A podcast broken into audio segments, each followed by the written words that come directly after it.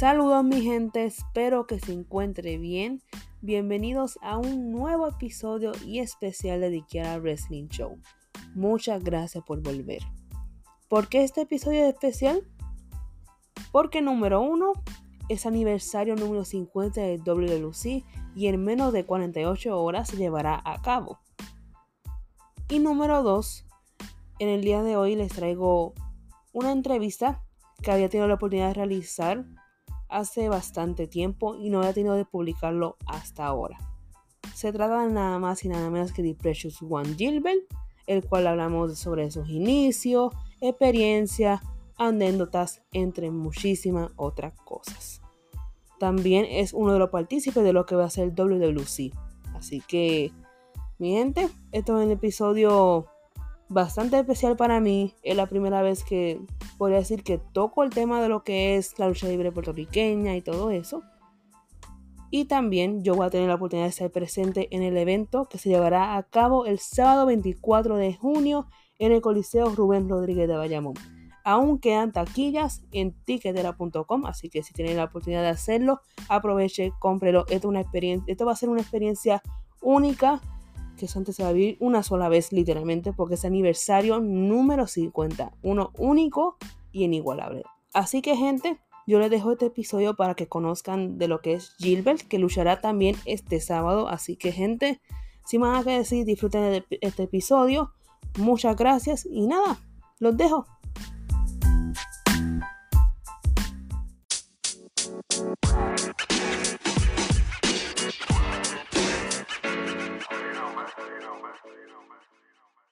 Saludos, espero que te encuentres bien y muchas gracias por aceptar la invitación. Seguro, gracias a ti y a toda tu audiencia. Aquí estamos para contestar lo que, lo que me pregunte. Vale, perfecto, muchas gracias. Para ir ya iniciando con las preguntas y todo, me gustaría iniciar cómo fue que iniciaste al mundo de la lucha libre, cómo fue que entraste, cómo fue que dijiste como que, wow, quiero dedicarme a esto. Pues mira, eso fue, a mí siempre me gustó la lucha libre de niño. Una anécdota que una vez mi papá me llevó a la Papiza Estero de Bayamón y estaban luchando los Invaders versus los Supermédicos. Eh, en esa época yo creo que los, los Supermédicos estaban malos tenían un tipo de roce con, los Invaders. Y la lucha fue bien sangrienta, bien sangrienta. Entonces desde ahí como que eso me impresionó tanto y no volví a ir a una cartelera como tal hasta después de adulto, pero siempre los veía por televisión. Entonces me caso, me mudo para Carolina y yo voy a, a la barbería. Eh, entonces los barberos habían hecho una cartelera independiente incluso yo creo que habían alquilado hasta un ring y se habían grabado y, lo tenían en la barbería como tal.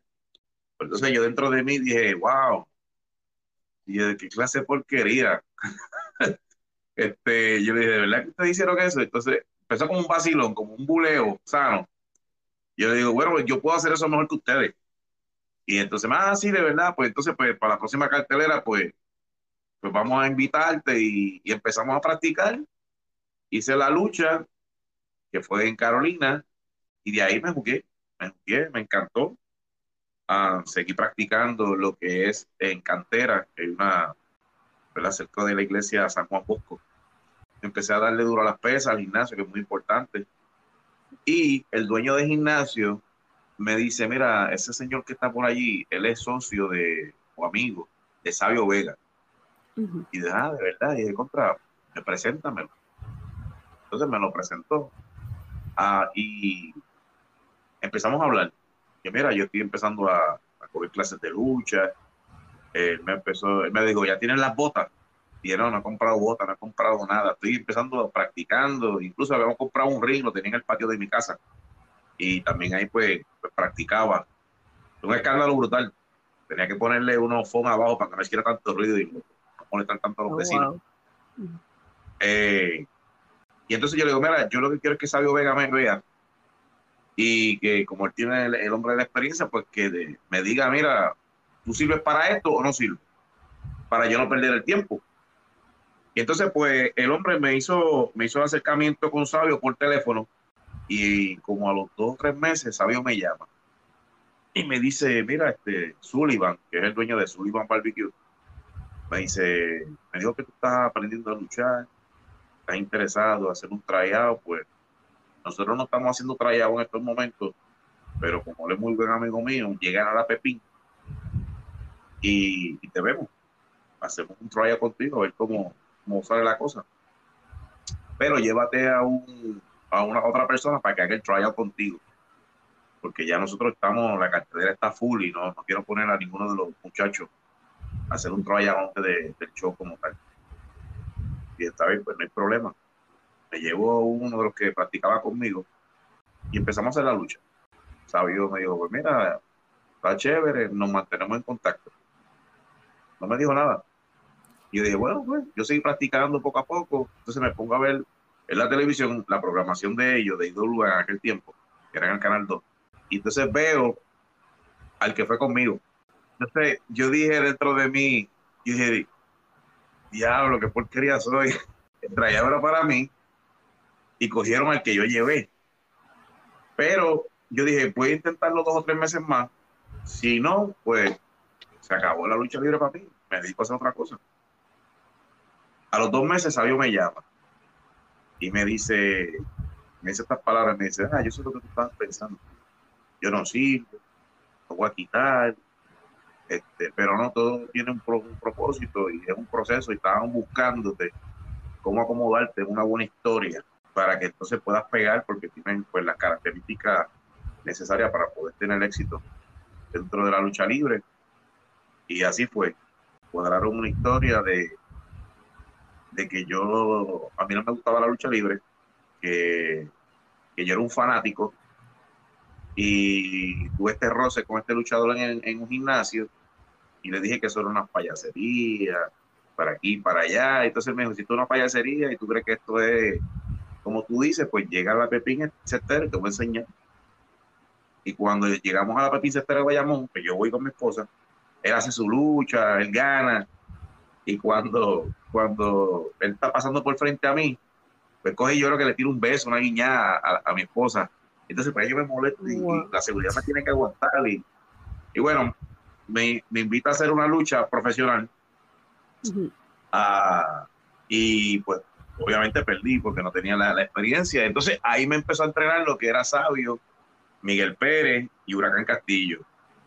Y de ahí para abajo, pues seguí hasta lo que hoy día llevo ya casi 11 años y pico. Luchador profesional, la desgracia, y aquí estamos.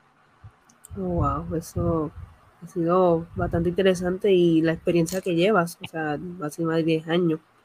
Entonces, ya que tocaste el tema de que eh, trata IWA primero, luego todo, me gustaría saber cómo fue esa experiencia en IWA para luego decidirte y moverte a WC. Mira, la experiencia de IWA fue buena porque fue de aprendizaje. Por algún lado se tiene que empezar. Y lo que fue Luke Williams, Miguel Pérez, el mismo Sabio me ayudaron mucho. Este señor, que era el libretista o el booker, se dice, Dodge Fantel, eh, me, trajeron como, como técnico, como, bueno, como babyface. Pero como no tenía la experiencia, pues se me, se me hacía bien, bien, bien difícil poder pegar en la fanaticada. Entonces él veía que las promos mías, yo tenía como, como un hilo, un leve hilo de arrogancia. Entonces me decía, te vamos a cambiar a Rudo y te vamos a empezar a llamar a The Future Hall of Famer. Me decía, cuando tú salgas por esa cortina, you're gonna turn your back fans. Entonces él decía, hazte una en la espalda de la camisa The Future Hall of Famer, o sea, el futuro Salón de la Fama. And you show them, you show them I'm the Future Hall of Famer. So, eso es para empezar a, a, mostrar la, la arrogancia y, y por ahí empecé a, gustar. Me llaman de la oficina de WWC, la empresa de Carlos Colón. No me llamo Carlos Colón ni Yovica. Me llamaron pues empleados de la oficina que, que les gustaba lo que estaba haciendo y, si en un punto dado decidía hacer ese salto con ellos, porque era bienvenido. En ese proceso estuve como dos o tres meses hasta que decidí darle el brinco a WWC cuando doy el brinco a WWC, pues ellos no querían que me llamara de Future Hall of Famer. Querían ponerme otro nombre. Entonces este, yo digo, wow, ¿y cómo me voy a llamar? En aquel momento, el productor del programa, José Roberto, eh, empezó a hablar con, le empezó a enseñar mis videos a Hugo Sabinovich. Y Hugo, cuando me vio, pues vio lo mismo de que Dos Pantel. Decía, este muchacho tiene buen look, como así como arrogante. Vamos a ponerle The Precious One Gilbert. En español, Gilberto el Precioso. Y a mí no me gustó. A mí no me gustó. sé, como que decía, ay, ¿qué es eso? Como que yo no sé. Y él me decía, úsalo, úsalo, que ese, ese nombre está, está pegajoso. Y acuérdate que estás metiendo un personaje rudo, arrogante, antipático. Y yo dije, bueno, pues vamos a ver cómo lo hago funcionar. Entonces me mandé a hacer unas capas, así como las que usa Rick Flair. Eh, y entonces empecé a, a, vivir como del personaje ese glamour, esa arrogancia y, y de verdad que gustó muchísimo, muchísimo, muchísimo, muchísimo. De hecho, el primer gran feudo mío, bueno, el, el primer encontronazo cuando llego a la compañía fue con Rey González que le cuento el campeonato universal cuando estaba luchando contra Shelton Benjamin. En ese momento, Rey González, por razones que desconozco, se va de la, de la compañía, se retira por un tiempo. Entonces, pues yo me quedé sin oponente hasta que empecé a, tener victoria y llego hasta Carlitos Caribbean Cool, que en ese momento él era el campeón universal y yo dije, ¿qué puedo hacer para, para molestarlo? Entonces en Santurce habían hecho un mural de Carlos Colón. Que decía Carlos Colón, el eterno acrobata de Puerto Rico. Un mural lo más bonito. Entonces yo a hacer mi, entrevista frente al mural. En la entrevista, bueno, pues esto es lo que yo pienso de ti y, del legado de toda tu familia, con un cubo, un fango, y, y se lo tiro al mural. Este, pues allá, por la fanática indignada y cuestión, como llegué a la cartelera en la Pepín, llegaron a, a Carlitos Caribe y me coronó por primera vez como campeón universal. Y después empecé a hacer lo que era una, un segmento dentro del, del, programa de la superestrella, se llamaba La Opinión de Gildo, donde yo atacaba a las leyendas. Yo decía pues, que las leyendas, sí, fueron buenas, pero que ya, ya estaba hasta aquí de que hablaran tanto de ella, que lo que tenían que hablar era del futuro, del presente, que, era yo. entonces empezó a invitar a leyendas a la sección y a maltratarlas. Las empezó a humillar, las, empezó a agreder, hasta que llegó al del número uno, donde fue a, hacer las paces. Él tuvo, él tuvo un problema con Carlos Colón una vez, que se insultaron en el programa de la Comay. Pues entonces, este, hubo un suceso en la vida real donde Invader y Carlos Colón tuvieron pues, una situación y lo hicieron a nivel público y la Comay los invitó. Entonces, para allá, la Comay trató de que ellos alimaran a Pereza, pero no, no, pudo. ¿Qué pasa? En la opinión de Gilbert, yo paso ese clip. Y esa noche, cuando yo estoy haciendo la promoción, esa noche el Invader iba como que a limar las perezas y.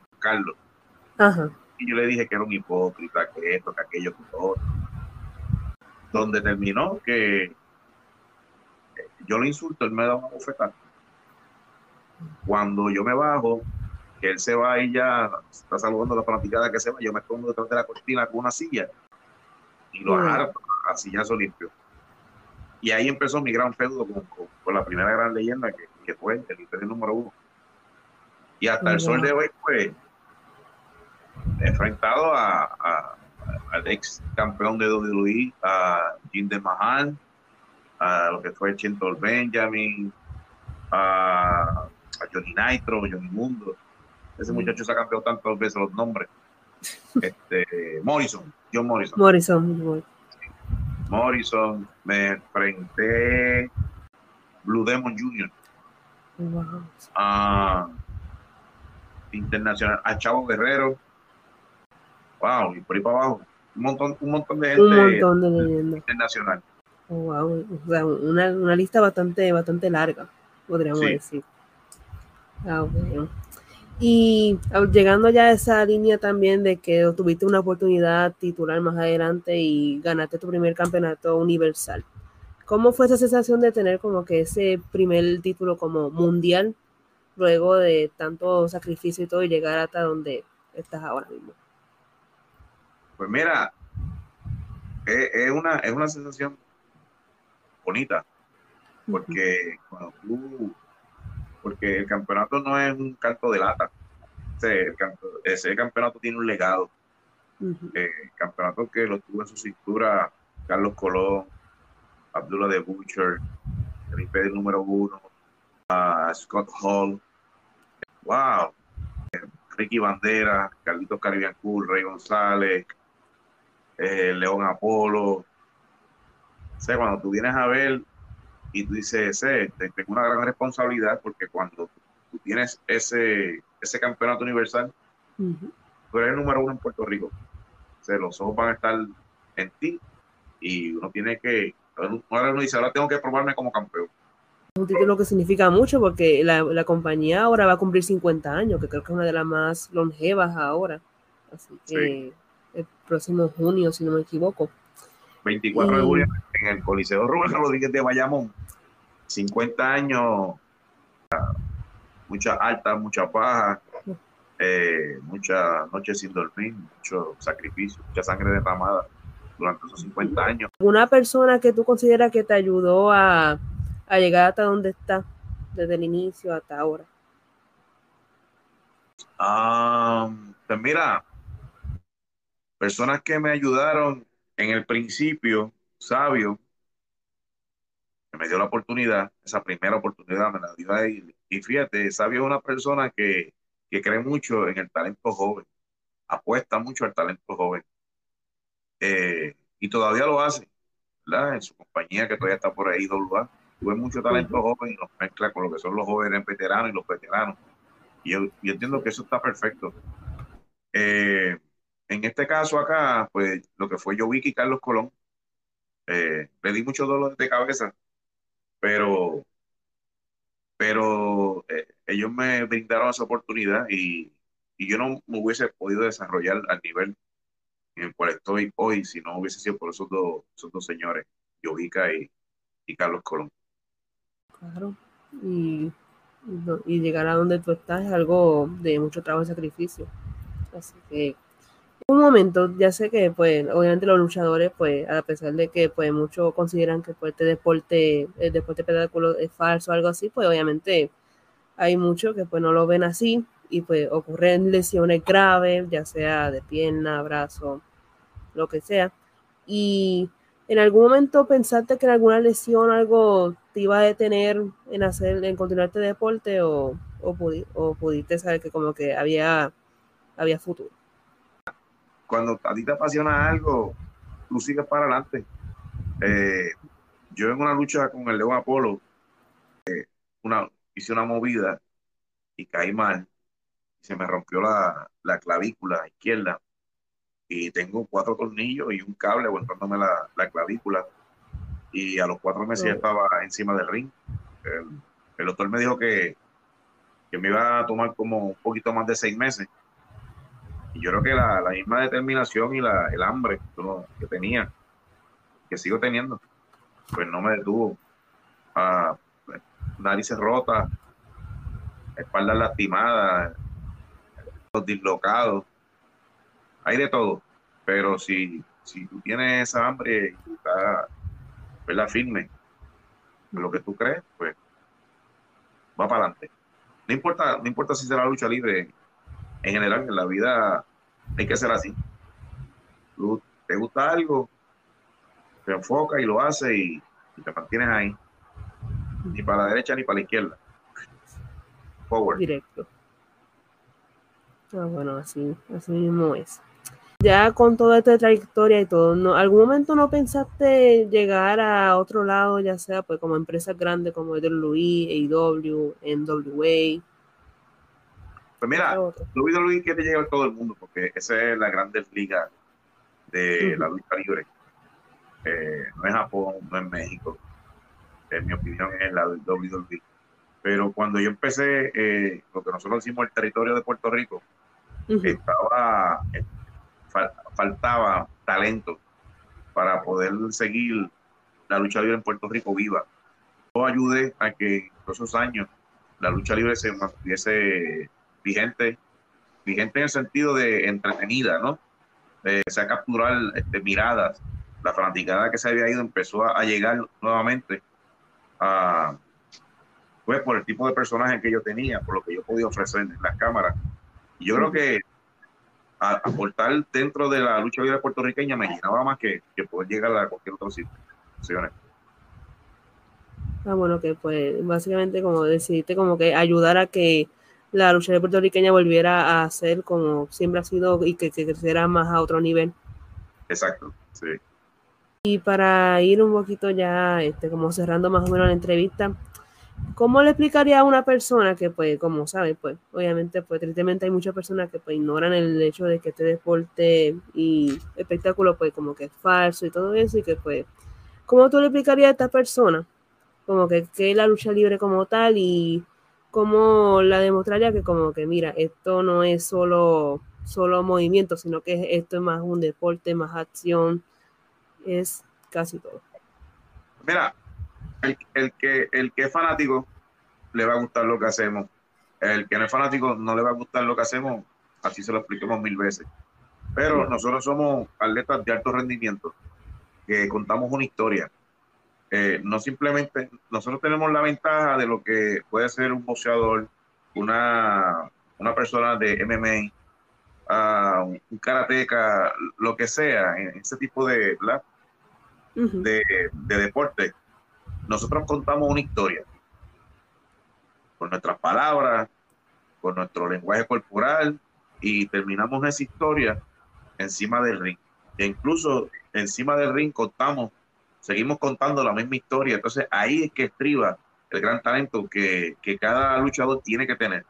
Tienes que tener condición física, tienes que tener un buen cuerpo para poder aguantar eh, los cantazos y, y las caídas, porque, oye, la espalda no se hizo para estar en el piso. tu condición eh, física tiene que ser fuerte. Si tú caminas más de una hora y media con los zapatos equivocados, te van a doler, los pies y los pies se hicieron para estar en el piso. Pues imagínate la espalda, eh, el cuello se te lastima. So, tú tienes que estar enfocado en, en llevar, en contar esa historia, en hacerlo entretenido y en poder jalar esa taquilla para que la gente llegue a las canchas entonces, el luchador profesional eh, eh, es, es un poco de todo. Tienes que verte bien, tienes que hablar bien, tienes que, luchar bien, tienes que saber contar una historia, tienes que ser un, storyteller. Y básicamente, este, eso es, eso es lo que da la lucha libre. Ni más ni menos. Eso es todo. Y para ir ya cerrando, ¿siempre tuviste el apoyo de tu familia a pesar de que, pues, por este deporte y todo? mi esposa siempre me apoyó 100% y todavía lo hace. Este, mis hijos le, gustó. Cuando yo empecé, pues ellos estaban nene y, siempre iban a las canchas. Mi mamá le gusta, pero le daba miedo verme. Eh, se ponía ansiosa y dejó de ir. Pero mi esposa al día de hoy este, está siempre conmigo ahí mano a mano. Y cuando traigo mercancía, pues ella es la, vendedora número uno de la marca de Purchase One Gilbert y, ahí estamos. Ah, perfecto. Así que nada, muchas gracias por aceptar la invitación y por sacar de tu tiempo para, para hablar acerca de tu, de tu experiencia, de tu mundo y todo. Así que muchas gracias. Seguro, no, gracias a ti y bendiciones para tu podcast, para tu gente y y que siga y que viva la lucha libre no simplemente en Puerto Rico, sino en todas partes del mundo. Y el que es fanático que se la goce.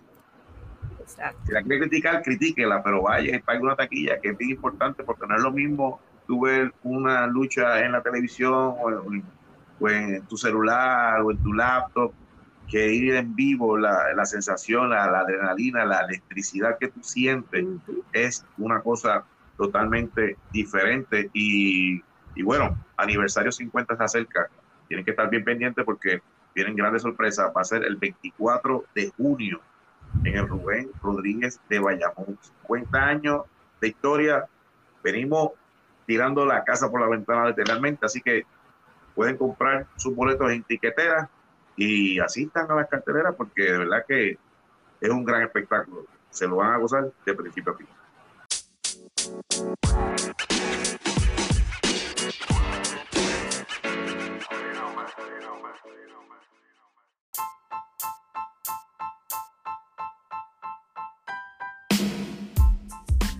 Bueno, mi gente, espero que hayan disfrutado de la entrevista, el cual tuve la oportunidad de conocer a Gilbert de sus inicios, experiencias, anécdotas y entre muchas otras cosas. Le agradezco mucho él que había dado la oportunidad de entrevistarlo. Y en verdad, gente, espero que no se pierdan de WWC aniversario número 50 que se llevará a cabo este sábado 24 de junio en el Coliseo Rubén Rodríguez de Bayamón Aún hay taquillas en tiquetero.com, así que gente aprovecha a comprar la taquilla y no se lo pierda porque es aniversario número 50. O sea, esto va a ser de una sola vez en su vida y quién sabe que se vuelva a repetir algo así grande. Así que gente, no se lo pierda. También lo puede conseguir en Fight TV. Así que gente, muchas gracias nuevamente a los que se quedaron acá escuchando la entrevista. Espero que hayan disfrutado. Y nada, gente, muchas gracias. Me pueden seguir en las redes como Queda Wrestling, en Instagram, Twitter, en Facebook de Queda Wrestling Show y en YouTube Queda Román. Pero pueden buscarlo como arroba Queda Wrestling porque ahí sale directo al canal. Así que, gente, nuevamente, muchas gracias. Que tengan un excelente día. Y nada, gente, disfruten del wrestling. Y nada, nos vemos. Chao, chao.